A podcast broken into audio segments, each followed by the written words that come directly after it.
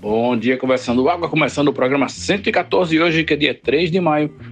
E se hoje é 3 de maio, ontem foi o dia mais doido do ano, o dia 2 de maio.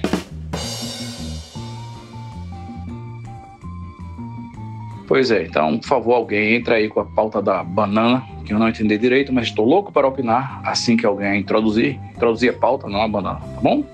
Boa semana para todos. Quarta-feira. Olá, bom dia, bom dia, bom dia, bom dia, bom dia a você que nos acompanha. Bom dia, filha da puta. Já é quarta-feira. Quarta-feira, né? Hoje é quarta-feira. Estamos iniciando a edição de hoje do programa Conversando Água.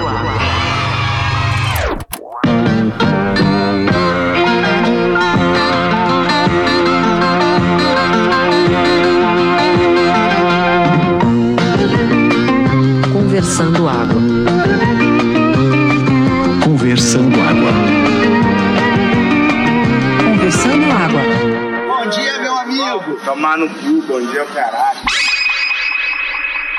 E enquanto não chega a pauta da banana, vamos de curiosidades das bananas. Vocês sabem que essa banana que a gente consome aqui, essas, né, esses tipos de banana que a gente consome aqui, que são invariavelmente amarelos, quando estão maduras, e tem vários nomes e tamanhos e texturas, enfim.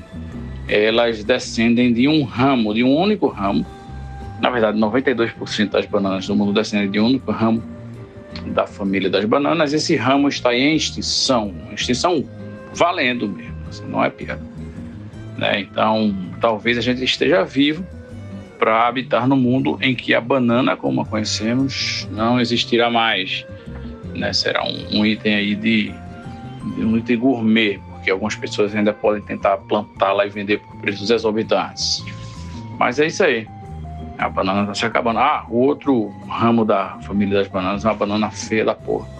Que eu tenho certeza que na necessidade a gente vai acabar comendo, mas muito fraca. Uma banana meio murcha, meio cinza e tal. Mas é isso aí, não é à toa que a, a banana grande e amarela fez mais sucesso pelo mundo. Mas, por favor, traga uma pauta da banana aqui, que senão eu vou ficar enrolando mais fatos sobre bananas. E já que a pausa da banana não chegou ainda, eu vou trazer para vocês mais uma curiosidade e utilidade pública sobre banana.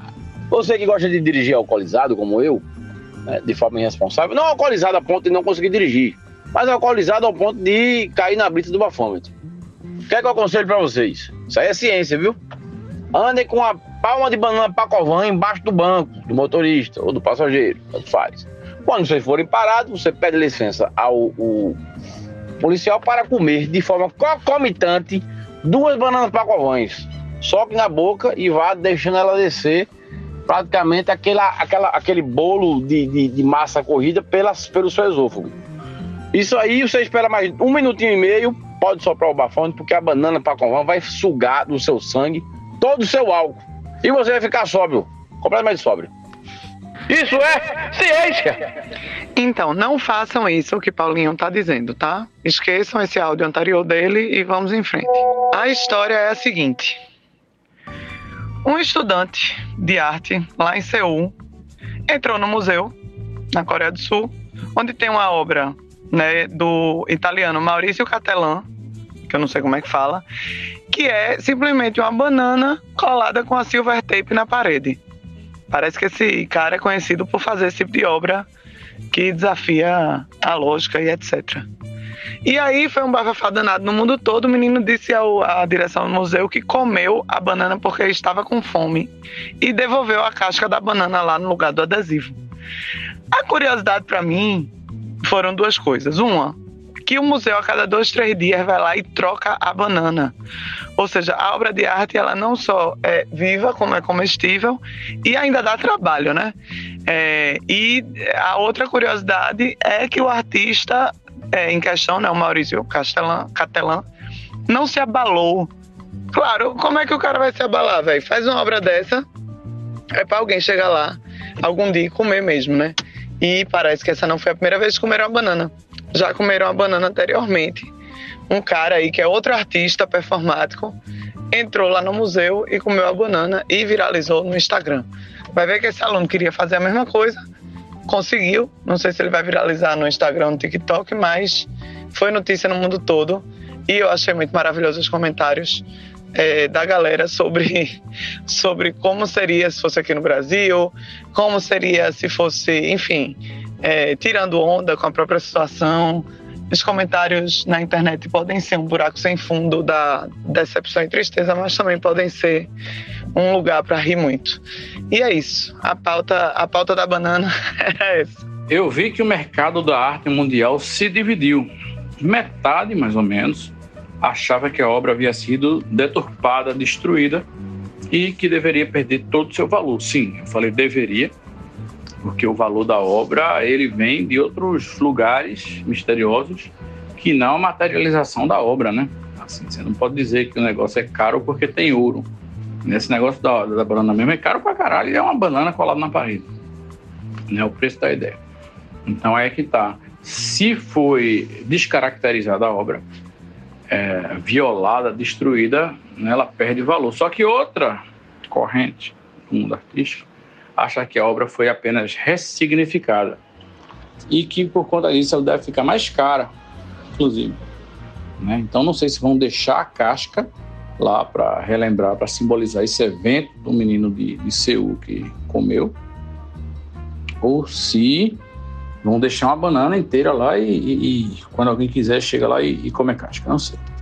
Ah, e eu não disse o valor, né? O valor da obra foi adquirido e por 120 mil dólares e depois está nesse museu aí. É, e a ressignificação não ocorreu, né? Porque a galera do museu já pegou uma banana fresca e botou lá de volta.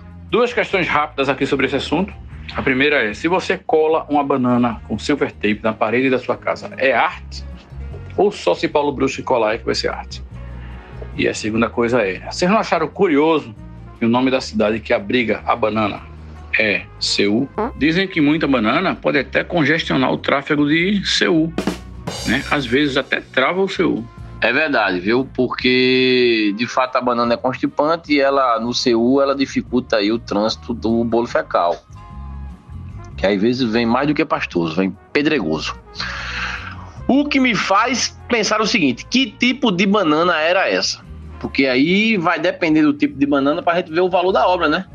Porque a Pacovan é uma banana mais comum. A banana maçã ou nanica já é uma coisa mais baratinha, né? E se for banana prata, ao preço de ouro, aí valoriza bastante a obra. Ô Paulinho, lá no teu latifúndio de, de, de Passira, tu planta banana, né? Tem umas bananeiras lá, não é isso? Tem sim, tem umas quatro bananeiras lá. Mas mais para decoração, né? Não é para comercialização. Era para apenas você tá de bobeira lá, vai, tira um cachinho, né? Espera amadurecer, faz aquela cartola e bota para dentro. Tem uma amiga lá que gosta muito de cartola, né? Pô, bicho, mas então quer dizer que se Paulinho tem aí uma plantação de bananas no latifundos, ups, no latifúndio dele, significa que pelo menos a gente aqui do, do podcast não vai ficar na escassez, né? Vamos já fazer esse lobby aí. Ah, lá tem de tudo, viu? Lá a gente tem muito tipo de frutas. É aqui é feita aquela música do nosso maravilhoso gigantesco Raul Seixas, que ele fala que plantou um sítio no sertão de Piritiba, um dos pés de Macaíba, caju, manga e cajá. Paulinho, mesmo já tendo ido para o seu latifúndio, eu tenho uma dúvida legítima. Eu queria saber se um vizinho já jogou uma semente no seu quintal e de repente brotou um tremendo matagal. Infelizmente não, Wilkes. Eu estou até agora aí no aguardo dessa bênção da existência humana. Como é grande e suprema a natureza. Paulinho, tu tem nas bananas, eu tenho no silver tape.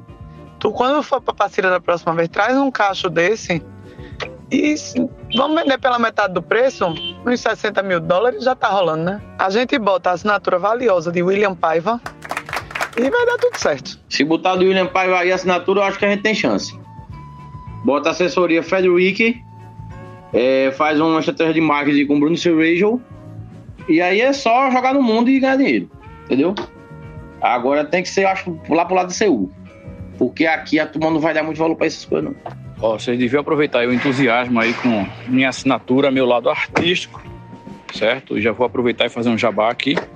É, vocês deviam adquirir telas maravilhosas, telas realmente incríveis, que eu acabei de pintar de uma nova série, chamada Paisagens Espaciais. E essas telas estão disponíveis no meu Instagram, quer dizer, nem todas, né? Porque algumas estão vendidas já, porque alguns admiradores de arte são mais rápidos que os outros, se é que vocês me entendem, mas está lá. Temos vários tamanhos e várias temáticas espaciais para ornamentar o seu ambiente mais querido. Era bom divulgar o endereço do Instagram, né? Para as pessoas poderem adquirir essas obras maravilhosas. Ah, quem mais indica, indica menos do que eu, viu? Eu tenho o William Paiva para chamar de meu na minha sala, que é a coisa mais linda do mundo. Ou se eu tivesse, se mais dinheiro eu tivesse, mais obras de arte eu compraria, mas eu estou correndo atrás dos boletos sempre. Então, nesse momento, com duas filhas para criar, acabou essa fase de estar tá comprando quadro aparentemente. Arroba William Paiva. William com W, sim, porque tem Williams que são com U, e com dois L's.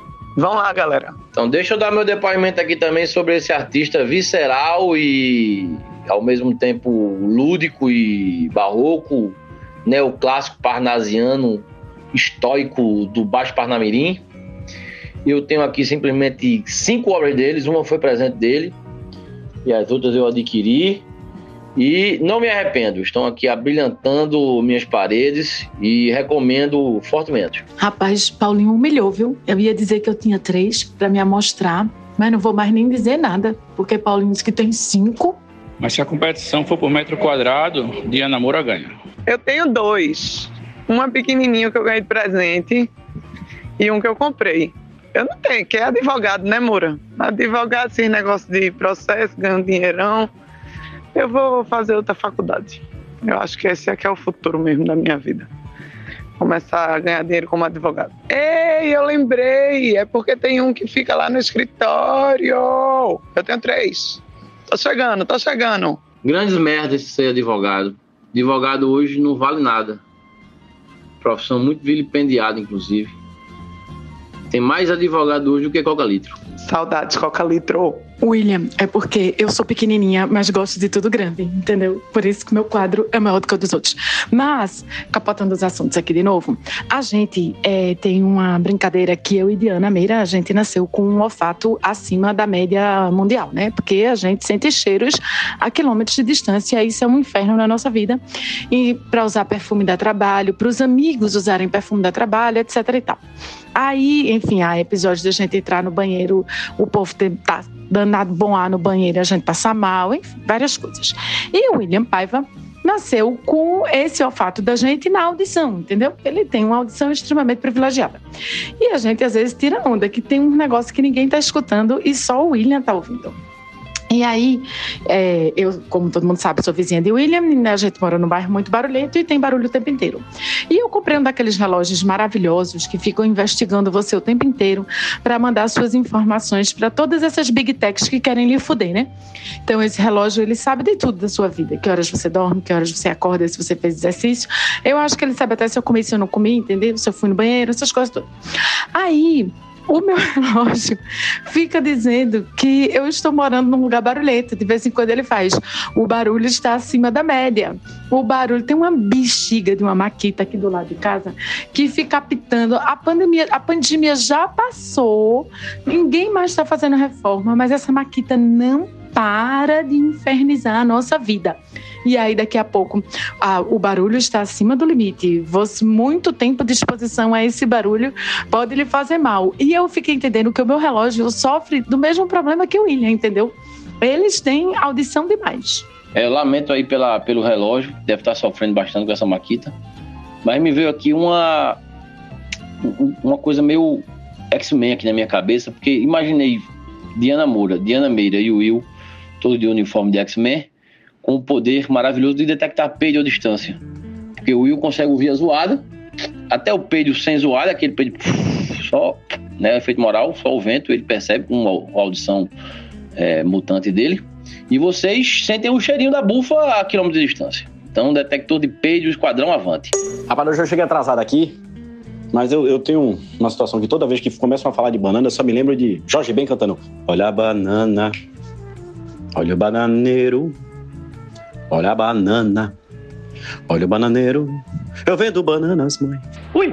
Sobre esse artista fantástico, William Paiva, eu não sou feito vocês de ter muita obra dele em casa, não. Mas eu tenho uma obra só dele, que eu duvido muito, eu não vou duvidar tanto, porque vocês são colecionadores, Mas eu tenho uma obra dele, que é de uma série que ele fez, toda desenhada com a mão esquerda. E eu tenho um David Bowie, feito por William Paiva, desenhado com a mão esquerda. Alguém tem essa série que o artista se aventura a, a pintar com a mão esquerda? Hein? Duvido. Rapaz, não tenho não, Cerejo. Tenho não, fiquei com inveja mesmo, viu? Eu queria uma obra dessa aí, com esse aspecto aí, um tanto quanto torto, né? Mais uma vez, o Wilda mostrando que o artista, ele ultrapassa os limites do físico e até do bom gosto. E agora com vocês, mais um recadinho da pessoa ouvinte, trazendo um assunto aqui para nossa pauta, viu? Participação da pessoa ouvinte. Salve conversando água. E aí, galera? É quarta-feira e eu já vou chegar com a pauta da semana, né? PL 25, 2620. Aí, queria ouvir a opinião abalizada de vocês que não entendem porra nenhuma. Mentira, tô brincando. mas queria já deixar aí, hoje não é sexta, mas já deixar uma. Um, uma dica, né, para quem quiser se informar um pouco mais de forma divertida, procure aí o Normose no canal dele. Ele fez um textinho bem legal sobre sobre a APL, né? Fez um vídeo, na verdade, bem legal sobre a APL. Explica bastante coisa. E também seguir o Felipe Durante lá no Instagram, um cara que um engenheiro que mora na China e fala bastante coisa sobre a China e a gente está pautando um pouco essa PL, alguma coisa parecida lá com com, com que o, o governo chinês fala faz sobre a censura das redes sociais. E vamos parar de ser hipócrita. E eu vou dizer, essa PL é uma PL da censura, sim. É para censurar fake news e discurso de ódio. E como o Felipe Duran postou é, num, num vídeo lá com o Meteoro Brasil, é... Cara, na China tem censura? Tem, mas não tem fascismo, né? Aí a, gente tem uma responsabilidade aí sobre esse tema. Não sei se eu estou sendo polêmico demais, mas joguei aí para vocês discutirem sobre isso, que eu sei que vai estar tá discutindo já já, né? Eu estou mandando isso antes de meio-dia, não sei se já abriram um podcast, mas segue o jogo. Cheiro para todo mundo. Esporte hoje campeão do Nordeste, se tudo der certo. E amanhecer com o bolsonarista preso é bom demais. Então, excelente recado aí do ouvinte, viu? Bem pertinente. Né? Só pecou numa coisa em dizer que a gente não entende porra nenhuma, porque tem dois assuntos que eu entendo muito na minha vida. Né? O primeiro é filmes sobre viagem no tempo e o segundo é essa PL aí. E digo, tem que aprovar essa porra logo e fazer as modificações necessárias com o negócio em tramitação. Esse negócio de botar defeito para não aprovar é coisa da direita. E sobre o fim do recadinho, sim, minha gente, estão pingando gotinhas do colírio da esperança nos nossos olhinhos, porque, porra, pode ser que este seja o, o programa que a gente vai terminar gritando Bolsonaro na cadeia, né? Não percam as esperanças. É exatamente, Wilkes. Concordo completamente com você. Aprova logo e depois é, emenda o que tiver de emendar. Mas tem que ser feito, pô, tem que ser regulado, né? E o fato dessas big techs aí, o fato do Google ter metido logo na página inicial dele que a PL vai, vai prejudicar, acabar com a internet, isso aí já é indício que tem merda aí, da grande. Então, mesmo sem entender nada, que é o meu caso, aprova essa porra. Primeiro de tudo, para a gente entrar nessa discussão, querido ouvinte, eu quero saber por que, que a gente está dizendo APL se é o projeto de lei, é o PL. Eu sei que confunde com o partido do presidente, mas assim, a vida é dura e a realidade é assim. Depois, por que censura? Qual é o seu conceito de censura? Não é censura, não. Na hora que você tem uma desinformação circulando na internet, patrocinada por alguém que está ganhando dinheiro para enganar a população, o nome disso tem nome, é tipificado no Código Penal. A pessoa está enganando a boa fé pública, a boa fé alheia. Então, é, essa pessoa está cometendo um crime para se favorecer. Então, isso não é censura, isso é combate à criminalidade, né? Vamos dar o nome que as coisas têm. Não caiam nessa de achar que é censura, porque é mentira. Paulinho, por favor, meu advogado, me defenda, vá. Você não precisa de defesa, não, Diana Moura. Você está perfeita em todas as suas colocações. Como sempre, um farol que ilumina a noite escura da ignorância desse podcast. Somente isso. Mais um recadinho da pessoa ouvinte. Participação da pessoa ouvinte. Eu não sei se alguém corrigiu, mas vou mandar aqui é rata do ouvinte. É rata do ouvinte. Tá errado. Sobre essa história das anteninhas do pinto. Vocês, crianças de verão, talvez não tenham visto na época do seu esplendor, do seu auge, mas aquele pinto da Caxangá, ele tinha duas asinhas. E é, só que as asinhas se deterioraram e só sobrou aqueles dois pauzinhos que sustentavam as asinhas, ficam parecendo as antenas, mas eram as asinhas do pinto. E com esse comentário aí, a, a ouvinte acaba de entregar que frequentou a escola na mesma sala de José Pimentel, Palhaço Chocolate e Francisco José, que eram três pessoas que estudaram a vida inteira juntos na mesma sala. Vocês sabem disso, né? Lendas do Recife. Porque só assim para a pessoa ter visto o pinto da Caxangá com asas. Agora, eu fiz a minha pesquisa aqui, né? E descobri que o pinto da Caxangá, inclusive, ele entrava e saía do ovo. Era tipo uma coisa robótica, assim, ficava subindo e descendo, né? Pra assustar, inclusive, porque, meu irmão, imagina aquela porra girando a cabeça, batendo asa e subindo e descendo ovo, fazendo piu-piu, só falta sair laser dos olhos e tocar uma música de Alok, né? Para o terror ser completo. Mas é isso aí. Viva o Pinto da Caxangá. Obrigado, ouvinte. Eu realmente não me recordo desse pinto com asa, não, viu? E eu vi esse pinto, eu era bem novinho. Eu já tô velhinho. Velhinho não, vamos botar aí um jovem gasto. Mas não me recordo de um asa com ele com asa em momento algum. A não ser que essa asa foi feita de forma bem perecível, né? O material vai ver, um peninhas de, de, de, de ave mesmo, que pouco depois do, do início já se degradou e ficou só o, o toquinho lá que parece duas antenas. Eu vou confiar na palavra da, da nossa ouvinte que nunca nos falhou. Será que é daí que vem uma das mais recifenses das expressões idiomáticas pornográficas, que é caralho de asa? Será que, que vem desse pinto aí, velho? Será? Eu tô vendo que o Pinto da Caxangá merece um estudo, quiçá uma série no Netflix, se duvidar, um documentário, para explicar o fenômeno dessa obra artística, seu tempo, como ele chegou, os movimentos que ele fez e como ele está hoje. Né? E seus personagens, né? Dentro dessa história toda. Eu acho que merece. Rapaz, é capaz de ter um plot twist aí e a turma descobrir que quem trouxe a gripe aviária para o Brasil foi o Pinto da Caxangá. Cerejo, eu acho que Netflix é um pouco demais, mas acho que podia ser no History Channel, naquele programa Monumentos Erguidos pelos Extraterrestres.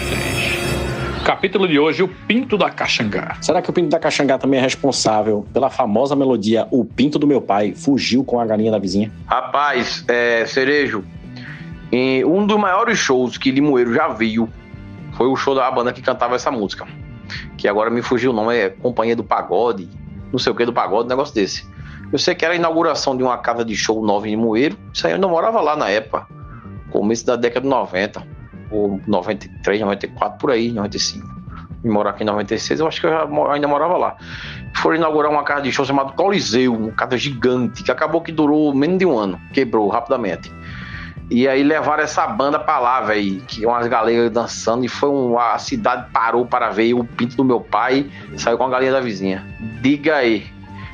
Teve gente que veio de, de Surubim, de Frei Miguelino, ali depois de Toritão para poder ver essa banda. Foi um sucesso.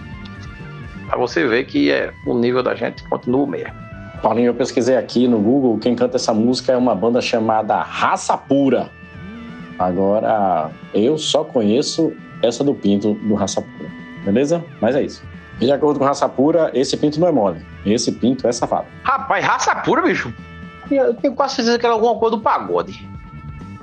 Mas eu vou confiar na internet. Tá na internet, então é verdade. Eu sei que as galegas dançaram lá no palco e a galera ficou tudo oriçada, né? E era logo na época de El Chan, tinha estourado, né? Acho que era um negócio que emulava, assim, o Chan. Aí botaram duas galegas pra dançar o pinto do meu pai. E a, e a banda parece que só tinha essa música. Eu não me recordo muito bem do show, faz muito tempo eu devia estar alcoolizado. Mas eu acho que eles cantaram essa música umas sete ou oito vezes. E intercalando com outras músicas desconhecidas.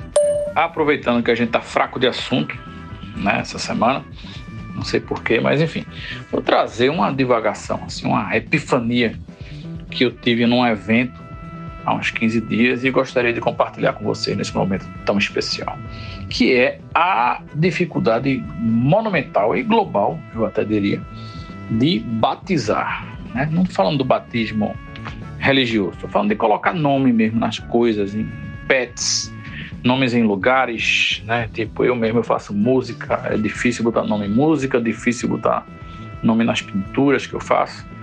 Eu acho que isso é uma coisa que acomete toda a humanidade. Eu digo isso porque eu estava num evento que era uma apresentação de uma escola de freio, né? Eu estava ali, obviamente que consumido pelo tédio, e comecei a reparar que os coreógrafos, né, para cada coreografia apresentada, eles colocavam um nome.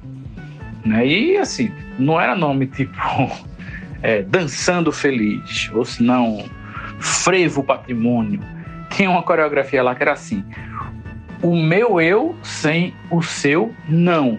Eu, talvez, o seu. É, eu tô falando sério, o nome da porra da coreografia era isso. O que o cara quer dizer com isso? Eu não sei. E aí nessa eu prestei atenção, né? Porque eu vi no, no, no papel, né, o nome da coreografia, aí prestei atenção para saber de que, é que se tratava, tanto o meu no teu e o, o seu talvez no meu, não sei. E era uma, uma galera dançando frevo, basicamente era isso. Assim, tipo, o nome podia ser, sei lá, Jujuba sem açúcar, não sei, uma coisa assim. Né? Uma coisa que realmente me fez pensar que colocar nome nas coisas é muito difícil. Viu? Não é à toa que eu, para batizar minha filha, fiz uma cartilha com 11 regras, porque senão a menina ia estar sem nome até hoje, sinceramente. Rapaz, o pet é mais fácil quando você tem filho, né? Porque a maioria das vezes você bota a criança para criar o nome, né? E aí aqui em casa, os dois problemas que tiveram, foi Francisco que deu o nome, foi tranquilo. Eu sofro com isso, é às vezes, como eu monto campanha de tráfego é, de Google, de Facebook, Instagram, essas coisas, aí você tem que ficar dando nome para as campanhas. Às vezes a campanha tem um nome, né? O problema é você tem que dar um nome para o conjunto de anúncios, você tem que dar um nome para o anúncio. Aí às vezes a campanha vai ter quatro conjuntos de anúncios. Eu perco um tempo da porra com isso batizar a campanha é uma coisa que me dá problema. Pelo menos o conjunto de anúncio. Pô, e os pais que batizam os filhos sem pensar nos nomes, né? Tipo, sei lá, a pessoa chamar a, a menina de, de Marina é a mesma coisa que chamar de garagem. Pensem bem. Ou hangar, né? Se bem que hangar já parece aí um, um nome de um deus nórdico e tal. Mas, enfim. É engraçado porque a geração da gente, pelo menos, era muito boa de criar apelido, né, velho? A gente era muito bom em criar apelido. E pra nome, às vezes, a gente fica sofrendo. A gente batizava bom com apelido e, e batizava mal com nome. Sério mesmo, de verdade. Teve até um caso que eu achei muito engraçado agora, os caras falando sobre apelido. Alguma matéria jornalística, então não sei o quê, eu acho que era em alguma universidade. Aí perguntaram qual era o apelido do cara. Aí o cara disse que o apelido dele era roubar. Aí o cara perguntou por quê? Ele, porque roubar é feio. Lá no CAC tinha uma menina que o apelido dela era, era Mentira. Porque mentira tem perna curta e ela era bem pequenininha. Tinha um amigo meu que contava que tinha uma amiga dele na, na escola, que o nome dela era Mona Lisa, mas o cabelo dela era bem cacheadinho, crespo, né? Aí botaram o apelido dela de Mona Crespa. Pois eu me considero bom para colocar nomes. Eu até gosto de batizar as coisas, de dar nomes a, a filho. Filho eu desenrolei bem porque eu coloquei o nome de Raul Seixas, que é né, o meu grande ídolo aí na música, música nacional. E, e, minha filha Laura foi escolha da mãe. Eu teria colocado outra coisa já. Eu teria colocado Rita. Ficava Raul e Rita, tudo com R, né? Negócio bem suburbano, bem classe médiazinha baixa. É, e ainda remetia a Rita Lee. Se fosse menino, o segundo filho ia ser Belchior. Raul e Belchior. Veja você que beleza. Por exemplo, agora mesmo estou escrevendo um livro. Eu batizei o livro de Nasci Nu em Nimoeiro. Uma autobiografia não autorizada. Achei esse nome belíssimo. Outro momento que a gente se dedicou muito a dar nome às coisas foi quando eu e nosso saudoso amigo Júnior Black lançamos a banda Retro Augusto de Merluza. É uma banda de space rock. Banda essa que nunca chegou a existir. O próprio nome já é um batismo de fogo, né? Retro Augusto de Merluza. E nós temos o, a lista de todas as músicas da Retro Augusto que nunca chegou a, a sair do papel. E tínhamos é, a Seca Saga de Jonas Nadador, Balde de Projeções, Joga um saco de dinheiro em mim, nem que seja de prata. Qual é que tinha mais? O hino dos cultos e belos de triunfo o Cataclisma de Passira. Era tantas e tantas outras músicas, seja, era um, uma satisfação ficar a, o dia todo batizando músicas que nunca, nunca existiram. Com o meu saudoso amigo João Black. Pois eu tenho absoluto bloqueio pra botar qualquer tipo de nome. É um negócio realmente horrível. A parte que mais eu odiava na minha outra vida, né? Na minha outra encarnação. Era colocar título de matéria, pô. Você faz a matéria lá, tá tudo certo, tudo organizado, aí daqui a pouco tem que. Coloca o título, título, título é matéria. Eu, Ai, puta que pariu, que saco, odeio fazer título de matéria. Aí eu tinha um chefe que era bem criativo. De vez em quando ele fazia uns títulos ótimos. De vez em quando também, né? Aquela coisa, excesso de criatividade, às vezes não flui bem. Mas, enfim, era, eu preferia que ele fizesse, mesmo correndo eventuais riscos. Mas geralmente era a gente que fazia mesmo. Sabe uma coisa que é de uma criatividade tremenda? Não que eu veja com muita frequência, mas eu já olhei algumas vezes e me interessei porque são títulos de, como eu falei, uma criatividade gigantesca. São, é, são os títulos daqueles vídeos do, do X-Video, né? Do, do vídeo de putaria. Meu, É muita, muita coisa engraçada, velho. Tipo, Ronaldinho Pé Veloz descendo a broca na Lourinha. É, Madame Sapeca sentando no Buzz Lightyear. E, sei lá, Lewandowski descendo a, a lenha na vovó danada. E por aí vai, meu irmão. É muita greia. Mil filatina chupando foguete de Elon Musk. Tomando no botão e rindo. Liminha do Gugu transando com fã. Tigresa VIP tocando berrante com a perereca. Ratinho comendo a mulher do cornão. Muito puto, modo turbo. Saci de duas pernas empurrando na Tinkerbell torta. Meu Deus do céu, isso é arte, gente. Isso é arte. Meu Deus do céu, depois a gente não sabe porque tá levando strike no YouTube, né? A gente não sabe. Paulinho, mas que nomes maravilhosos desses vídeos. Não tinha ideia que o negócio era assim. Vou passar a frequentar esse site. É de que mesmo esse site? Não entendi. Mas vou passar a frequentar esse site só pelos títulos dos filmes que você citou aí. Mas queria capotar o assunto, mais uma vez, como sempre, para informar para vocês de um empreendimento maravilhoso que coloca, escancara, né, o nosso provincianismo e, por que não, a nossa matutice latina. No litoral de Sergipe estão construindo aí um condomínio de luxo que é inspirado, né? Ele vai lhe dar, aí- ele promete lhe dar aí um estilo de vida da Londres dos anos 60. Não é piada, compartilharei fotos para vocês verem. E pelas fotos, a impressão que eu tive, na verdade, é que era tipo um. um sabe esses, esses brinquedos de shopping é, inspirados em Harry Potter, por exemplo? Que tem Turma da Mônica, tem não sei o que, tem Vingadores, e às vezes o, o shopping anuncia: ah, venha conhecer Hogwarts e Harry Potter e o caralho aqui no shopping, não sei o que. Pronto, parece isso. Me parece uma cidade cenográfica. Inclusive, eu, o que eu achei mais absurdo é que eles têm uma, uma faixa de pedestres imitando a faixa de pedestre na frente do estúdio Abbey Road, é, eternizada na capa do, do disco dos Beatles. E é, eles colocam, inclusive, uns mock-up assim, de, um, de um boneco atravessando a rua de enfeite, que é para o idiota que vê a cena relacionar né, com a capa do disco dos Beatles. Eu vou mostrar para vocês, porque é, é tão absurdo. Né, assim, o, a matutice é, é tão pulsante, assim, tão pungente, né? Sei lá qual é a palavra. Que, eita, foi mal. Que realmente me dá um, uma vergonha da porra de um negócio desse. Mas vou mandar para vocês. Eu queria, na verdade, os comentários aí de Cecília Meira, que é a nossa britânica oficial aqui do, do Conversando Água. E de todos vocês também, né? Por que não? E queria também saber se a gente tem algum ouvinte aí em Sergipe para falar mais sobre esse, sobre o impacto deste empreendimento na vida dos sergipanos. Eu ia dizer que não tem nada mais brega do que isso, mas tem, né? Então vamos em frente. Espero que não seja barato para quem for comprar. Ajudar aí quem empreendeu uma desgraça dessa. Então, enquanto Cecília não vem, eu vou só dar meu comentário aqui, que é. São dois, na verdade. E o primeiro é, assim, mais uma amostra do porquê que a gente tá liso. Porque o dinheiro da gente tem que ter. tá em- Não sei mais falar. O nosso dinheiro tem que estar indo para algum lugar, né? Então tá indo para essas pessoas aí. Então é isso. Assim, cada vez mais a gente se fudendo mais e uma galera com essas, né? E aí é isso, assim. O segundo comentário é justamente sobre isso, que é o povo vai morar num parque de diversões. É isso. Tipo, vou morar na Disney. Pronto. Eu vou morar na, na Harry Potter, como tu falou. Então é isso aí. Parabéns para quem quer morar num parque de diversões. É, É isso. Fred, morar em parque de diversões já é uma realidade.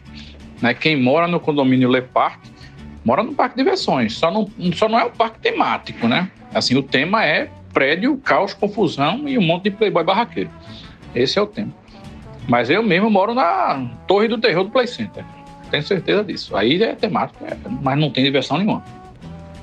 Mas o que eu fico pensando, na verdade, é se eles fizeram as casas realmente como eram na Londres vitoriana ou se é só fachada. Deve ser só fachada, porque rico só gosta de fachada, né? Mas imagina fazer as casas do jeito que elas eram. Os caras compram as casas e chegam lá e descobrem que não tem ar-condicionado. Algumas têm aquecedor. Não tem dependência para empregado. Não tem garagem para carro. E não tem suíte.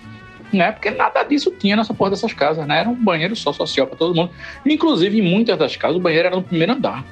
Né? No térreo sequer banheiro tinha. Imagina a cara dos ricaços ao entenderem o que, é que eles compraram.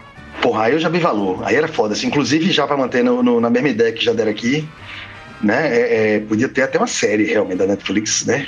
Acompanhando a galera ocupando, sabe como é? E aí vendo as paradas ser do caralho. Rapaz, eu fiquei curioso para saber o nome desse empreendimento maravilhoso, desse condomínio, né? Como é que será o nome desse? Será London of Marine, The Marine of London, ou Queen Motherfucker Elizabeth II. Ou quem sabe até My Boy Príncipe Harry. Não é, Harry não é, não é anos 60, né? Tem que ser anos 60. Tem que ser Paul George Ringo. É realmente é bronca. Eu só me lembro do, do meu vizinho aqui, né, que é o famoso Beach Class Jaqueira Residence, que não é beach, nem é class, nem é jaqueira. Talvez seja residência. Então, esclarecendo aqui as dúvidas, é um empreendimento da Tema Urbanismo, que é uma construtora especializada em empreendimentos temáticos, que não são parque de diversão, tá? Eles fazem áreas temáticas, condomínios, essas coisas, e o nome desse especificamente é Liverpool Eco, que fica numa praia chamada Barra dos Coqueiros, em Sergipe. É isso aí, como se tivesse coqueiro em Liverpool, né? Rapaz, tá mais para Liverpool Eca do que Eco. Rapaz, Dida disse que pode ter coisa mais brega do que isso, mas eu vou dizer, viu? Na minha escala de cafonice, isso aqui foi de 0 a 10 em um segundo. Não sei não se tem coisa muito mais brega, muito mais cafona do que isso, não. Você está nos trópicos, com uns prédios salpicados de uns prédios vitorianos e no meio aqueles prédiozinhos, aqueles condomíniozinhos, não é condomínio, né? Aquelas vilinhas que tem é, na Inglaterra dos anos 60, aquelas casinhas tudo igual, pintada coloridinha diferente. Sei não, viu? Se pode ter uma coisa mais cafona do que isso, aquele telhadinho para quando cai neve, a neve não derrubar o telhado, aquele, né, aquele telhadinho em V, é, V ao contrário. Enfim, sei não, tô pensando aqui. É, com certeza, esse condomínio atingiu para mim a escala Romero Brito de Cafonice, que, tipo assim, é o top máximo que eu posso imaginar.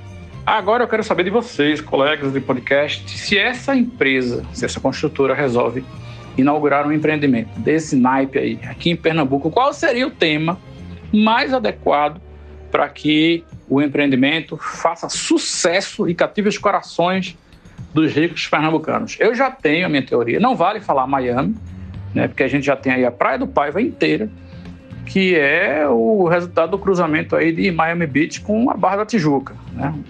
Resultado bizarro, mas é. Né? E Miami não vale. Enfim, qual seria o tema né, do empreendimento temático desse naipe aí que faria um sucesso aqui entre os pernambucanos. Valendo! Venha para a Vila Eco Resort, Dubai Beach, Brasil. Isso mesmo, aqui no Brasil, um lugarzinho igualzinho a Dubai, com carros banhados a ouros, com riquíssimos árabes andando nos carrões, banhados de petróleo, e mulheres de burca. É isso, de burca. Notícia diretamente do Peru. Os bandidos invadiram uma loja de tênis premium, esses tênis super caros. A loja só vendia de Air Jordan para cima. E lá eles roubaram 200 tênis, cara. Tudo que estava no mostrador, eles não foram no estoque. A loja era grandona, fodona, tinha acabado de abrir.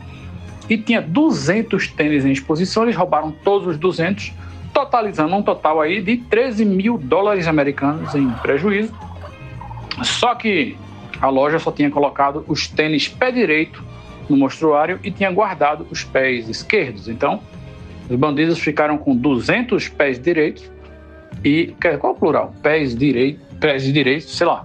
E a loja ficou com os pés esquerdos equivalentes. Então, enfim, sorte de um é azar dos outros. E tomara que tenha saci no Peru, né? Pra essa loja desovar esses tênis, senão já era, amigo. Tchau e benção. Se bem que o Saci, até onde eu sei, só tem o pé direito, não é isso? Assim, se ele só tivesse o pé esquerdo, ia ser foda que ele ia acordar todo dia com o pé esquerdo e ia ser uma azada, porra. Rapaz, agora eu comecei a corrinhar na jaqueira, né?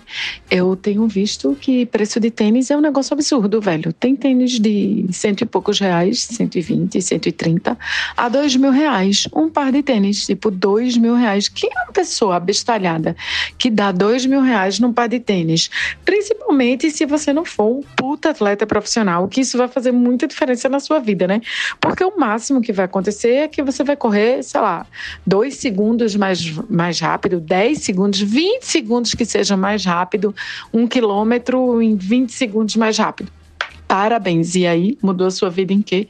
Mas você ficou dois mil reais mais pobre. Pense nisso. Rapaz, tomara que essa loja que tenha sido roubada seja fornecedora do, do site que eu comprei um sapato ano passado, que me levou praticamente uns três meses para chegar. E quando chegou, chegou errado. Eu, eu tenho esse sonho, quando por, por jogar basquete, de ter um Air Jordan, né? E hoje a Jordan não é só um E Jordan, ele é um E várias coisas, misturado com Jordan. E são sapatos fantásticos para quem joga basquete, assim. A tecnologia é absurda, mas são muito caros, realmente, como a Moura falou aí. São sapatos de você desembolsar, às vezes, em situações mais baratas, num, num E Jordan, LeBron James, sei lá. O cara vai deixar 1.700 conto fácil. E eu consegui comprar um que era de um jogador que eu nem me lembro assim, mas o design e o que me agradou nele, eu só sei que no Pix eu consegui fazer o bicho por, por 890. Mas a real dele era 1.200 conto. Resultado que o sapato demorou pra caralho pra chegar, quando chegou, chegou errado. E hoje eu vivo a situação de tentar vendê-lo, porque o que veio também não. Ah, acabou, me deu a tristeza de não querer mais, tal, não sei o quê. Mas tomara que essa loja aí que roubaram só o pé direito ou o pé esquerdo seja fornecedora dessa porra do site que eu comprei esse meu Jordan. Rapaz, amor, eu vou te falar que minha esposa é corredora. Família do Cerejo. E eu vou te dizer, a turma desembolsa muita grana por sapato de corrida. Eu, às vezes, ela compra um por ano, porque desgasta bastante, assim. O que ela tá, até tá mais surradinho, já passou de um ano já, mas os boletos não deixaram ela comprar um novo ainda não. É, mas o bicho pega mesmo, assim. É uma, é uma situação, às vezes, de desembolsar 500 conto no que ela corre, né? Mas os amiguinhos que ela corre, às vezes compra uns e tal, não sei o que, que vale duas vezes o valor da minha bicicleta, se duvidar. Então, pra quem corre pra caralho faz diferença e tem um público da porra de gente que quando vai começar a fazer qualquer coisa já quer ter as melhores ferramentas. Isso é com música, por exemplo. Quem tem dinheiro, o cara faz, ah, porra, meu filho quer aprender guitarra, mesmo já compra uma guitarra de 15 mil conto pra cima. Entendeu? Eu conheço um maluco aí que resolveu jogar beach tênis. Antes de jogar, ele já tinha a roupa, o tênis, a meia do beach tênis, a, a viseira, a raquete da melhor possível. E a raquete era dois mil conto por aí, certo? O negócio de botar no punho as melhores bolas, não sei o que e tal, pra começar a jogar beach tênis. Porque, enfim, é assim, né? Enfim. Siri, eu tenho escutado podcasts de corrida, né? E aí, a galera que corre mesmo, na real, eles tiram onda. Tipo, é isso. Se você não é um corredor, que isso vai mudar a sua vida, se você não é um corredor de competição, para que é que você quer um tênis de dois mil reais? Inclusive, um desses tênis de dois mil reais, que é um tênis de placa de carbono, ele só dura 10 corridas. Se você fizer corrida, treino longo, 20 quilômetros, vai durar 10 corridas. Pô, vai durar, vai durar 10 treinos. Se você treina dia sim, dia não, como geralmente essa galera corre, ou seja, vai durar 20 dias. Gente, isso é surreal. E tem gente que compra. O, o povo, a galera do podcast, disse que tem gente que compra. E outra coisa, vá por mim. Eu ando de bicicleta e vou pra academia. Não corro, mas ando muito a pé e tal. Aí comprei um tênis, porque o meu na, na pandemia ele realmente se desmontou todo. Sola caiu, caralho. Aí comprei na Adidas, direto da, da Adidas. Ainda vou dizer o nome, é tênis Duramo SL 2.0, custou exatamente 219 reais, que era o mais barato, inclusive, né? Porque eu não sou grandes atletas. Pois bem, esse tênis hoje começou a se desfazer. Né, o, o, nylon do tênis, num ponto assim que quando eu ando faz uma dobrinha, que é normal, começou a rachar e abriu. E agora o tênis tem um buraco. e, e, e o bico do tênis começou a soltar. Então, assim, eu ia dar o conselho assim: não comprem tênis barato, porque se desfaz, mas porra, foda-se, velho. Eu paguei 200 e pouco para o tênis durar algum tempo, pelo menos. E essa compra foi feita há quatro meses, entendeu? Tô vendo aqui, inclusive, eu só sei o nome do tênis porque eu tô vendo no e-mail agora se tem um lugar para eu reclamar dessa porra aí, porque realmente. Agora vai ser falta trocar que eu andei pintando uns quadros e dei uma salpicada de tinta no tênis. Mas é a vida. Não, mas eu digo como, como jogador de basquete e que eu sei o conforto que tem, às vezes, quando você compra um tênis mais caro. Por ter amigos que parecem uma centopeia de tanto tênis que compra, toda vez que viaja para o exterior e tal, não sei o que, traz uma cor diferente. Um, um jogador que gosta de lançar um tênis novo, compra também e tal. E todos falam realmente do conforto, da situação. Tem alguns que têm joelho operado e tal, não sei o que, que só pode comprar aquele para poder continuar a jogar e ter a tecnologia a favor e tal. Eu imagino que corrida deve ser a mesma coisa também. Mas é como o Will falou, às vezes é a necessidade de você ser iniciante e investir tanto só pelo tesão de gastar com isso. Porra, eu tenho um amigo, ele falou aí do cara do beat tênis, eu tenho um amigo que, que, que nessa história de jogar futebol, não sei o quê, o foda é que era goleiro. E aí goleiro é que tem pra que isso pra caralho pra comprar, né? E ele foi nesse clima de comprar luva tal, cotoveleira tal, a calça do goleiro tal e não sei o quê, e uma grana do caralho. Aí para mim não justifica. É aquela história de começar, eu prefiro começar bom no ruim. Acho melhor você transformar esse tênis só picou em tinta em arte e botar para vender como arte sua, que aí você vai fazer uma grana para comprar outro tênis. Agora, dando uma sapatada aí no assunto, eu queria trazer duas informações que eu obtive hoje com exclusividade, né, mas que tem a ver com coisas que a gente vem conversando há bastante tempo no podcast. A primeira é que os clubes de tiro e lojas de armas estão reclamando pois o faturamento caiu 80% desde o início do governo Lula. Né? Pô, se eu tivesse uma arma aqui, eu dava tiro para cima para comemorar. Não, mentira. É, e outra coisa, pô, esqueci agora. Ah, não. A gente falou um dia desses aí da, da profusão de farmácias aqui no meu bairro, num raio de 150 metros. Não é piada, tem 12 farmácias, ou 13 talvez. E aí eu fiquei sabendo hoje que as farmácias do Brasil foram autorizadas a realizarem até 50 tipos de exames laboratoriais. Eu não sei que tipo de exames são esses, mas parece que vai poder levar seu sanguinho, seu xixizinho, seu cocozinho né, na farmácia e receber os resultados, em vez de ir para o laboratório. Né? Não sei se isso é bom, se isso é ruim, vamos ver. Mas, porra, laboratório é um pé no saco. Você chega lá cedo pra caralho, espera muito né? Porque tem, sempre tem isso. Tem aquela situação constrangedora, todo mundo segurando um potinho, né? Sem, sem saber se ali dentro tem um, um, cocô, um xixi, uma coisa dessa, né? Todo mundo já passou por isso. Além de ter que fazer cocô no potinho, que é outra coisa também, assim, concebível em 2023, né? Porra, pega um fio de cabelo, analisa o custo, mas não, velho. Eu acho que é sacanagem. Obriga a pessoa a cagar dentro de um de uma xícara de, de, de, café expresso. Ou menor, né? Às vezes, sei lá. Eu queria só dizer que uma amiga de todos nós aqui desse grupo me disse semana retrasada que ela tem 28 pares de tênis. Ela é uma pessoa que gosta muito de fazer ginástica, como se diz. Então, podem voltar aí para o assunto do laboratório. Essa amiga aí tá bem, viu? 28 pares tá bem. Quem ficou mal foi a loja depois do assalto. Ficou com 200 pés esquerdos. Rapaz, o Will já tem um tempo. Eu não vou dizer que eu não. Assim, eu, eu as últimas vezes eu fui tirar sangue lá no laboratório. Mas Chico, por exemplo, precisou fazer uma os exames que a gente faz todo ano dele. E a doida do laboratório foi lá em casa, viu, velho? Chegou às 6 horas da manhã para pegar o xixizinho, dispensando o primeiro jato, tal, não sei o quê para tirar o sangue dele lá em casa mesmo, né? Montar um esquema lá, não sei o quê, para relaxar e tal, tirar o sangue. Tudo em casa, velho, sabe? E não me cobraram mais por isso, não, viu? Eu vou lhe dizer, esse negócio, eu, a próxima vez que eu vou tirar, eu vou pedir pra moça ir lá, pra tirar meu sangue, e se for o caso, ficar lá de fora esperando eu cagar no jornal, pra botar dentro do pote e entregar pra ela, fresquinha, quentinha.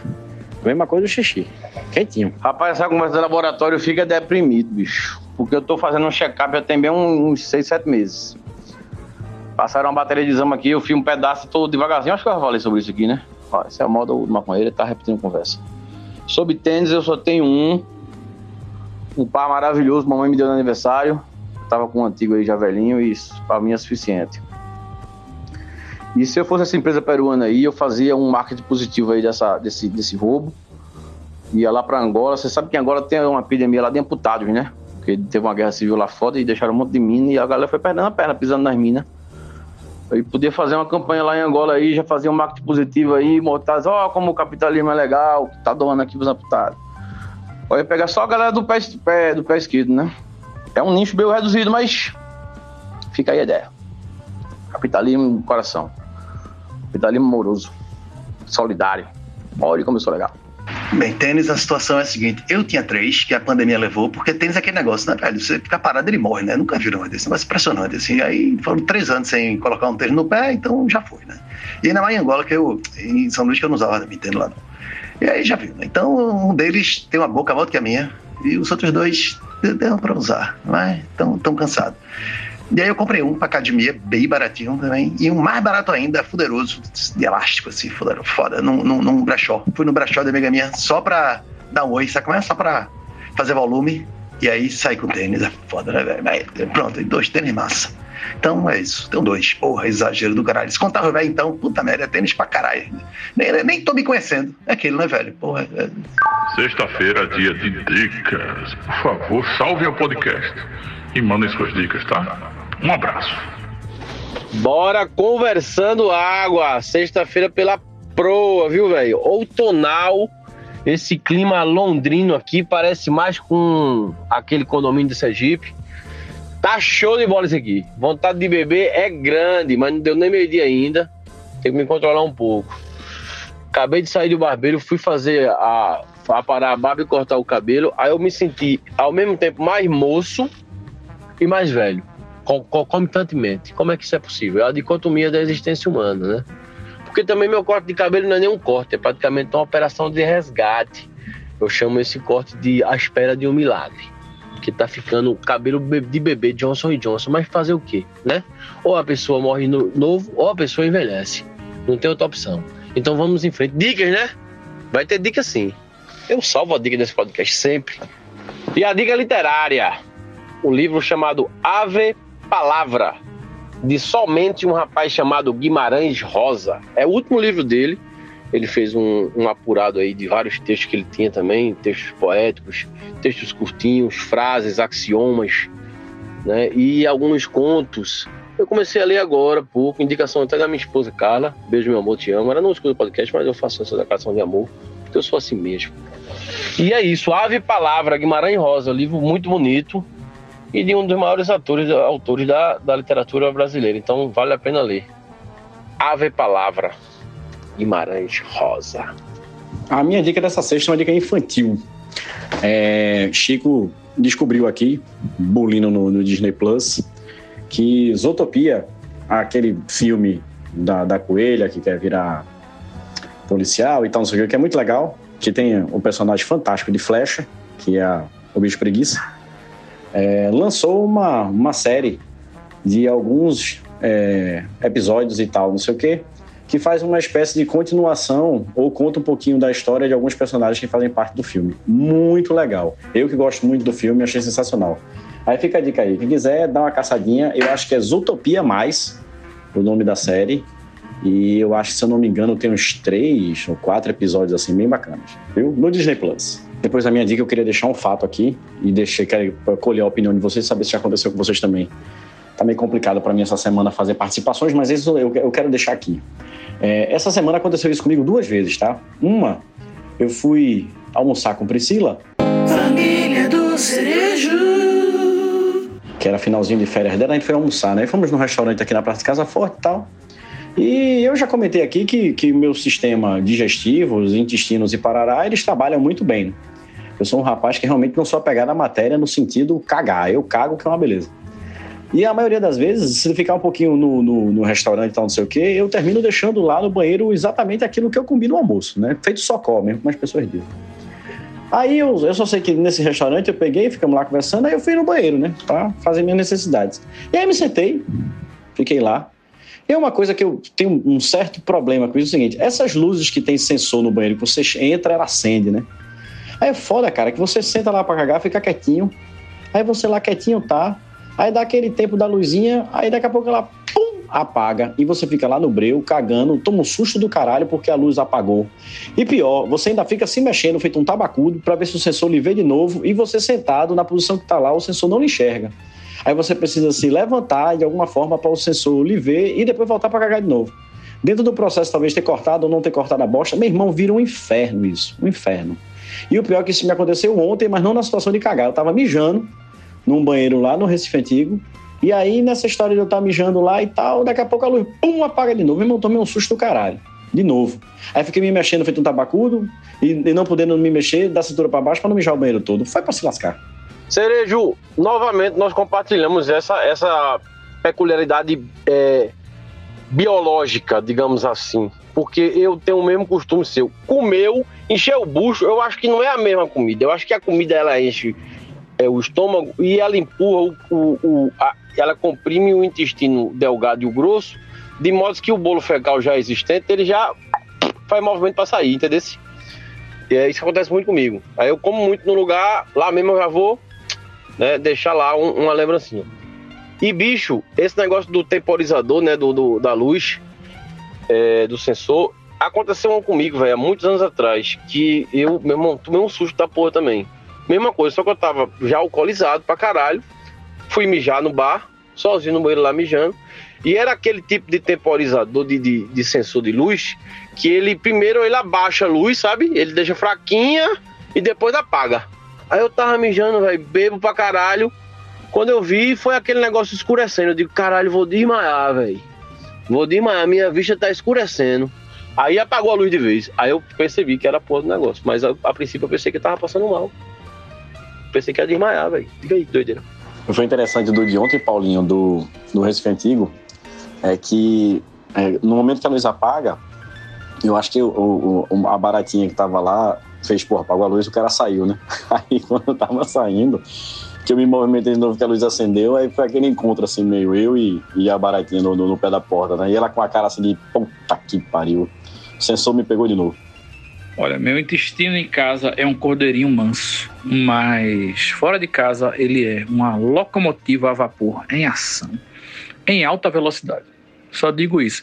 Agora, estou aprendendo aí, né, no, beirando os 50 anos, aprendendo a lidar com ele, né, entendendo suas peculiaridades, suas intimidades aí.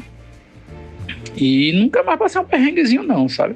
Assim, obviamente que, vez por outra, assim, carnaval, tomo um Imosec, né, viajando também, quando eu sei que as chances de cagar na rua são grandes. Agora, vocês estão reclamando aí de barriga cheia.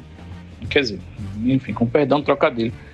Mas tem gente que não senta em banheiro público para cagar. Tem gente que faz a posição da rã. Tem gente que fica de cócoras na beira do vaso. Porra, vocês já chegaram no banheiro e tinha marca de sapato na tampa do, do assento do vaso. Puta que pariu. Né? E aí, essas situações são mais periclitantes, assim, no que diz respeito a, a luz apagar. Entendeu? A pessoa tá ali mais imobilizada, a pessoa tá, tá dentro da cabine de cócora, no vaso, com os braços pro lado, se segurando na parede. Né? A pessoa tá gerenciando ali a altura da queda com o peso do bolo, para que quando bater na água, né, Netuno não dê um beijo no seu saco ou na sua glande, que é pior, né? Olha onde estamos chegando aqui no assunto, mas a questão é, uma vez eu estava no banheiro do shopping Rio Mar, certo? E aí faltou energia. Quando falta energia, a porra da luz do banheiro abaixa e ela demora, eu acho que aí uns 20 segundos para voltar. Sei lá porque o sensor reinicia alguma merda dessa, mas eu sei que baixou, entrou o gerador, então assim eu vi que o barulho lá fora continuou, não sei o que, entrou gente, abriu a porta, a luz estava acesa, mas o banheiro ficou na penumbra. E aí uma pessoa que estava dentro da dentro da, da cabine começou a jogar bolinha de papel para fora, na esperança de que a movimentação da bolinha de papel acionasse o negócio, né, para acender a luz. Aí eu curiosamente fui para frente do, da cabine onde tem a porta e vocês sabem que a porta não vai até o chão para tentar entender o que estava acontecendo naquele lugar e, para minha surpresa, eu olhei meio que por baixo da porta discretamente e não vi os pés da pessoa. Então a pessoa certamente estava de cócora em cima do vaso, tentando se equilibrar, tentando cagar no escuro, tentando acertar na água, tentando fazer com que a água não acertasse de volta no furico e ainda jogando bolinha de papel para ligar a porra da luz, que não ligou porque demora um tempo para religar, depois falta luz. Fica aí a dica para vocês, certo? Um abraço. Rapaz, isso sim que é aventura, viu? Não é uma aventura cagando. Puta que pariu. Eu queria botar um assunto aqui, porque é, hoje eu tava. Fui sacar dinheiro. Como eu já falei, a, a diarista daqui é foda, tem que sacar dinheiro pra ela toda vez que eu venho aqui, que ela não tem conta no banco, não. Tem um, uma poupança, sei lá. Mas tem que sacar dinheiro pra ela toda vez. E aí eu encontrei aqui dentro da minha carteira, bem amassadinha no cantinho, uma nota de um dólar, que eu sempre tive essa mania, essa crença que a gente tem de ficar andando com uma nota de um dólar na carteira, porque dizem que atrai dinheiro. Vocês já escutaram isso já alguma vez, né? Aí eu queria saber se vocês andam com alguma, dólar, com alguma nota de um dólar e, e se está funcionando para vocês, porque eu acho que a minha nota de um dólar está quebrada. Cerejo, tu que é publicitário, me esclarece um negócio aí. Eu tenho uma lembrança, assim, no começo dos anos 2000, fim dos anos 90, que o povo de agência, eles sempre tinham um, um, um dia no mês para ir num restaurante para comer nhoque, ou era outra massa, não sei. E tinha um negócio a ver com uma nota de um dólar, né? Parece que você como era? Dobrava e botava dentro do nhoque e comia nhoque com um dólar. Como é que é essa história, hein? Eu posso estar ficando doido, mas eu lembro dessa tradição que tinha aí, que era comer nhoque num dia específico do mês e tinha um negócio a ver com, com a nota de um dólar também. Eu vou falar com eco porque eu estou apropriadamente no banheiro. Não vou dizer o que eu estou fazendo, pode ser que eu esteja fazendo a barba. Vocês imaginem aí. Mas bem, eu quero dizer o seguinte: primeiro, eu acho que esses sensores de movimento eles veem o calor, eles detectam o, o, o infravermelho. Então, bola de papel não ia dar porra nenhuma. Então, acho que nem, nem, nem nem, nem balança. Joga uma bosta quente que aí pode ser que funcione. E, velho, nota de dólar na carteira é o cúmulo do colonialismo, velho. É demais da conta. Então, e esse negócio do, do IOC não é de publicidade, não, pô. É uma parada aqui é, genérica aí. Deixa dar sorte. Comer IOC num certo dia lá qualquer com uma nota de dólar embaixo do prato. Mais uma vez, é colonialismo batendo no cuzão, né, velho? Perdão da, do trocadilho de novo, mas vai ficar o tema, né, velho? Eu não lembro disso não, desse negócio de nhoque de dólar. Confesso que não é da minha época, não. Eu não tenho lembranças. Rapaz, esse negócio de nhoque rola mesmo, viu? Rola que eu tô. Assim, eu, eu, não sei a razão.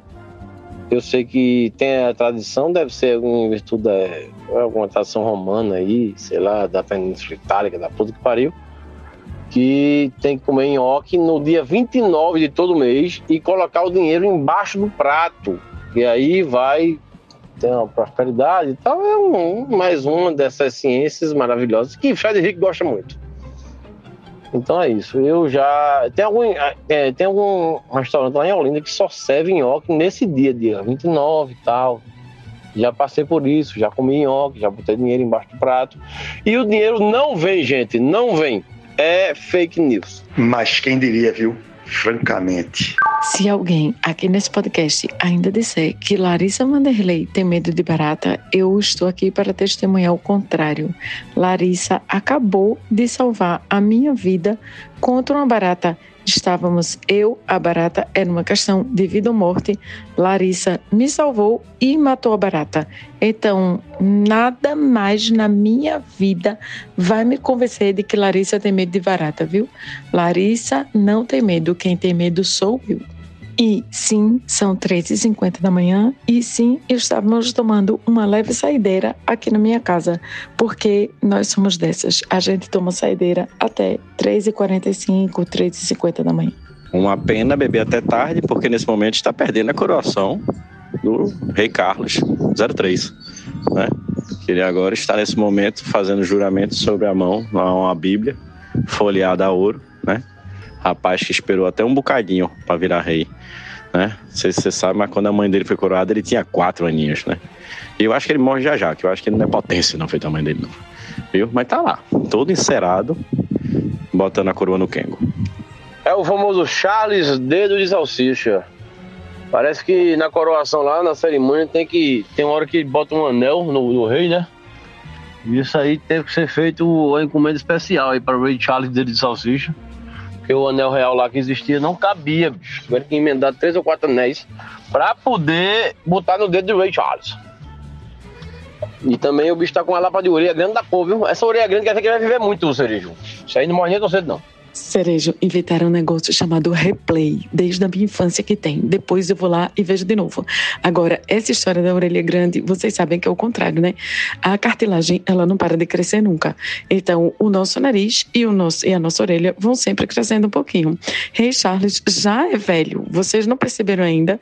Rei Carlos, na verdade, né? Rei Carlos III, ele já é um velhinho. Então, ele já virou rei velho, coitado, meu Deus, esperou a vida toda para ser rei, nunca chegava a hora dele. Saudades de Betinha. Betinha era tão mais legal, meu Deus, gente, tão mais simpática. Enfim, não tem rei legal, né? Mas esse é, esse é outro capítulo. Aí, é, a orelha dele é grande é porque ele já viveu muito, porque ele está vivendo muito. Imagina, a, a orelha de Betinha devia ser gigante, né? Por isso que ela escondia, botava os cabelinhos por cima. Eu concordo. E eu acho que a filosofia é essa mesmo. Dizem que a gente cresce ao redor da orelha e do nariz, né? Ela já tá lá naquele tamanho já. A gente que vai crescendo. Lima Duarte é um exemplo disso. Mas, gente, olha, a, a nota triste aí da coroação do, do, do rei Charles, rei, Carlos, é o isolamento do príncipe Harris. Príncipe Harry, velho, isolado, ninguém fala com ele. Ele foi até sem a esposa pra festa. Olha, tá tão isolado, se ele soltar uma bufa, ninguém sente a catinha, não. Tão sozinho que ele tá. É triste ver uma família dilacerada assim, viu? Meu Deus do céu. Só por causa da fofoca. Que bobagem. Essa história da orelha e do nariz é muito boa, né, velho? Porque ela mostra como a gente simplesmente inverte as perspectivas, né? Pô, é muito, muito bom isso. Como a gente é, bom dessas coisas. Tem aquela história do, da Segunda Guerra que já virou um meme de autoajuda às alturas, todo mundo já sabe, dos aviões bombardeiros que voltavam com as asas cheias de bala, cravejada de bala, entre a, a, a base da asa e a fuselagem. E aí a galera, porra, tem que reforçar essa parte do avião, porque ela volta sempre cheia de bala. E aí alguém fez, não, minha gente, essa é a parte que não derruba o avião. O avião que chegaram cheio de bala aí, só é porque aguentaram. Os aviões que tem bala no outro canto simplesmente não chegaram, tem que reforçar os outros cantos. É a mesma história da orelha e do nariz, né, velho? A gente é ruim demais nessas coisas, né? Puta merda. Sabe o que é que me espanta mais, Paulinho? É a falta de empatia do rei Carlos, que passou a vida inteira querendo se casar com a mulher e a mãe não deixava. Quando ele se casou, se casou com a mulher encrenqueira. Parece que a mulher é chave de cadeia, briga com todo mundo e ele lá defendendo a esposa dele em detrimento de tudo que ele viveu na vida e agora ele faz a mesma coisa com o filho, rapaz. Que pessoa ruim. Veja só que a realeza não tem compaixão. Rapaz, de namoro que a realeza não tem é aprendizado, rapaz. O povo tava falando não sei o que, ah, não, que gastou menos na festa, a questão mais modernizada, isso é uma cerimônia que acontece já desse mesmo formato já há mil anos, mas não sei o que, porra nenhuma, tudo a mesma merda, sabe? Mesmo conceito, tudo a mesma porra. E o pior não é isso, não. O pior é que o, esse príncipe aí que tá escanteado, pode nem soltar um peido aí que o Paulinho falou, vai ter filho mais tarde, e aí o filho dele vai querer casar com uma plebeia também daquela lascada, cantora de funk, ou dançadora de passinho, e ele vai ficar fazendo o mesmo botim, sendo que não pode dançar com dançarina de passinho. É tudo a mesma merda. Vou dar capotada nos assuntos aqui, que a gente é bom nisso. É, até porque eu vim agora pro interior aqui da minha mulher. Na verdade, é o interior da família da minha mulher, porque a minha mulher é de pesqueira, como eu já falei pra vocês. Família do Cerejo. E a mãe dela também, a mãe dela é nascida em Pesqueira, mas viveu a vida inteira em Sanharó, a Bisa que ainda é viva, graças a Deus, já tem 90 anos, 91 já. E hoje teve uma festa de aniversário aqui de uma das primas, que é prima pra caralho. Aí nós estamos em Senharó, a 10 minutos de higiene papo, né? E eu tô adorando, porque eu adoro vir pro interior. Aí eu vim dizer aqui para vocês, para os meus amigos, que nós, nós temos representantes bons aqui, Paulinho, de namoro, né? Do interior. E vou dizer, que negócio bom do caralho é vir pro interior, viu, velho? Que negócio massa. Aqui em cima, a gente tá num aniversário que é uma chácarazinha aqui mais pro lado de higiene papo. Chega o friozinho, já tá diferente. Tá tudo verdinho, porque aqui em Sanharó, Genipapo, choveu pra caralho. Tudo que é brejo, tudo açudezinho tá cheio. Tá uma coisa linda. Aí eu vim dizer pra vocês que o interior tá massa. E parabéns para vocês que são do interior e que amam o interior nesse podcast fantástico e todos os ouvintes. Eu tô emotivo pra caralho porque eu adoro vir pra cá e ver história de família assim. Eu gosto muito. Um beijo. Tamo junto, Siri. Além de ser uma pessoa de Afogar Jangazeira, semana passada, né? Como eu disse aqui, eu estava em Serra Negra. Foi um fim de semana muito legal. O rapaz interior é uma coisa linda. Rapaz, o que é interessante também é o seguinte: é uma festa de aniversário, né? Tem uma trilha sonora toda peculiar. Né? Mas eu queria falar para vocês aqui um refrão que eu acabei de escutar.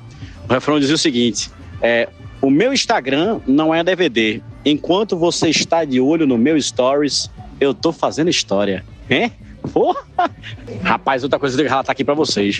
É, eu presenciei agora nesse encontro familiar aqui da, da, da família de Priscila que a, a Bisa de Francisco tem um filho dela que a, a filha é, teve um filho, né? No caso, ela tem um neto.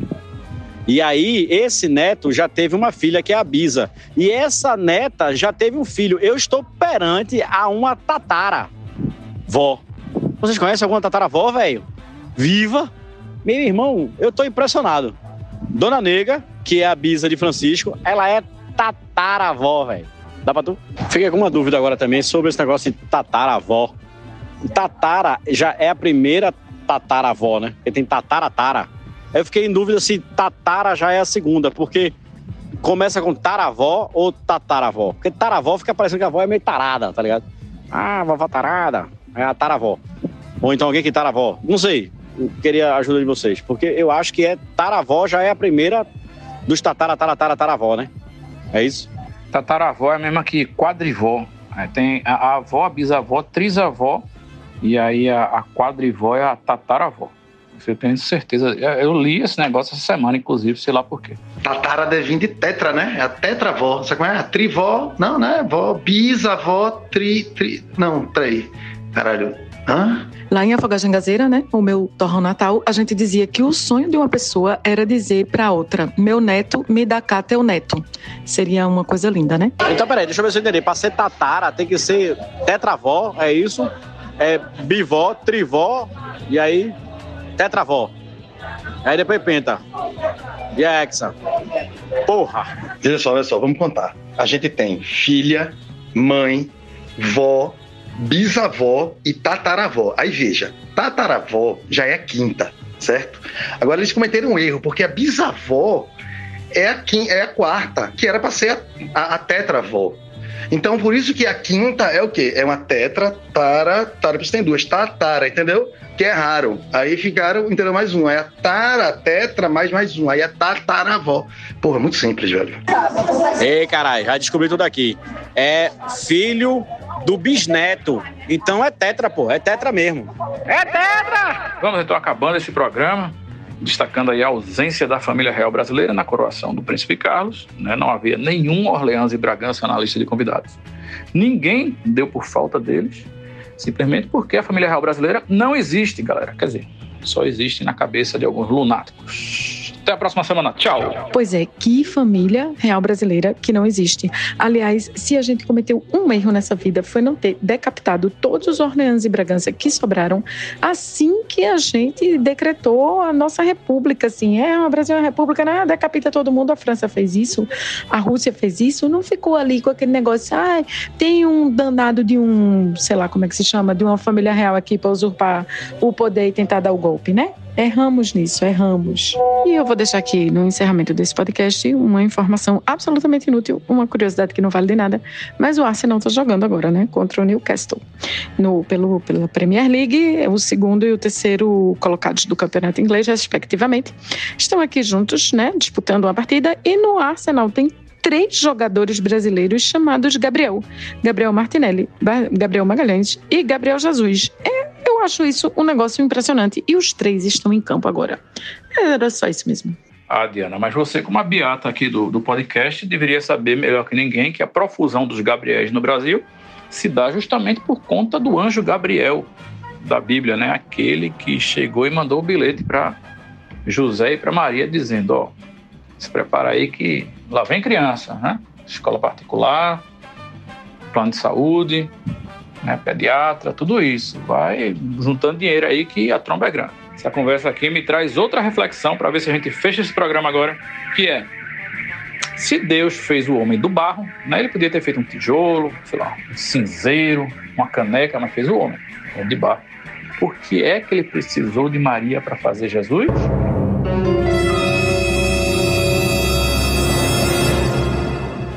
Né? Será que José sentiu aí o chifre na cabeça? Não sei. A Bíblia não fala disso. Né? Fica a reflexão aí para vocês. Um abraço. Então eu queria fechar fazendo uma participação muito importante dizendo que o William estão roubando seu carro. Que o alarme está disparando aí enlouquecidamente. Cereja, felizmente não é meu carro. E infelizmente esse alarme é uma coisa presente em nossas vidas aqui nesse bairro. Dia e noite, às vezes ele toca uma vez por dia, às vezes ele toca uma vez por minuto. Né? Às vezes, poucas vezes, mas às vezes ele já começou a tocar na sexta noite e só parou na segunda de manhã. Né? Mas é isso, faz parte do, do pacote de morar aqui no Parnamirim, que não sei se vocês sabem, não sei se eu já falei, mas em Tupi-Guarani significa purgatório da classe média.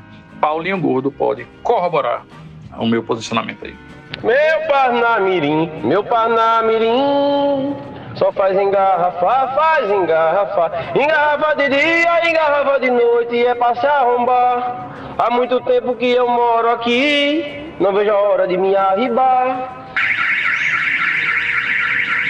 Essa aí é a trilha sonora do nosso Domingão no Parnamirim. É, mas temos que olhar aí, o copo está meio cheio ou meio vazio, né? Porque junto com esse alarme dos infernos, podia ter muita buzina, que hoje não tem, e podia também ter muito cachorro latindo, mas os cachorros só começam a trabalhar aqui no bairro a partir das 19 horas. É isso aí.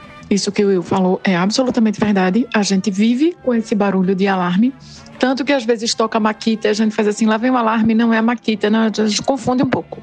E durante a semana, a partir de 6 e 20, 6 e meia da manhã, o movimento, o trânsito começa, vai se intensificando e umas sete da manhã é insuportável, porque é um festival de buzinas aqui. A CTTU não faz absolutamente nada. Aliás, a CTTU fez uma inversão de trânsito que provocou as buzinas. É um pouco pior do que isso, só para testar aqui a competência né, da CTTU. E é isso. Mas viver no Parnamirim é lindo. Fora isso, tá tudo bem. Estamos encerrando. Logo nos veremos de novo. Obrigado pela presença de todos. Nós gostamos de vocês. No próximo tem mais. Mais.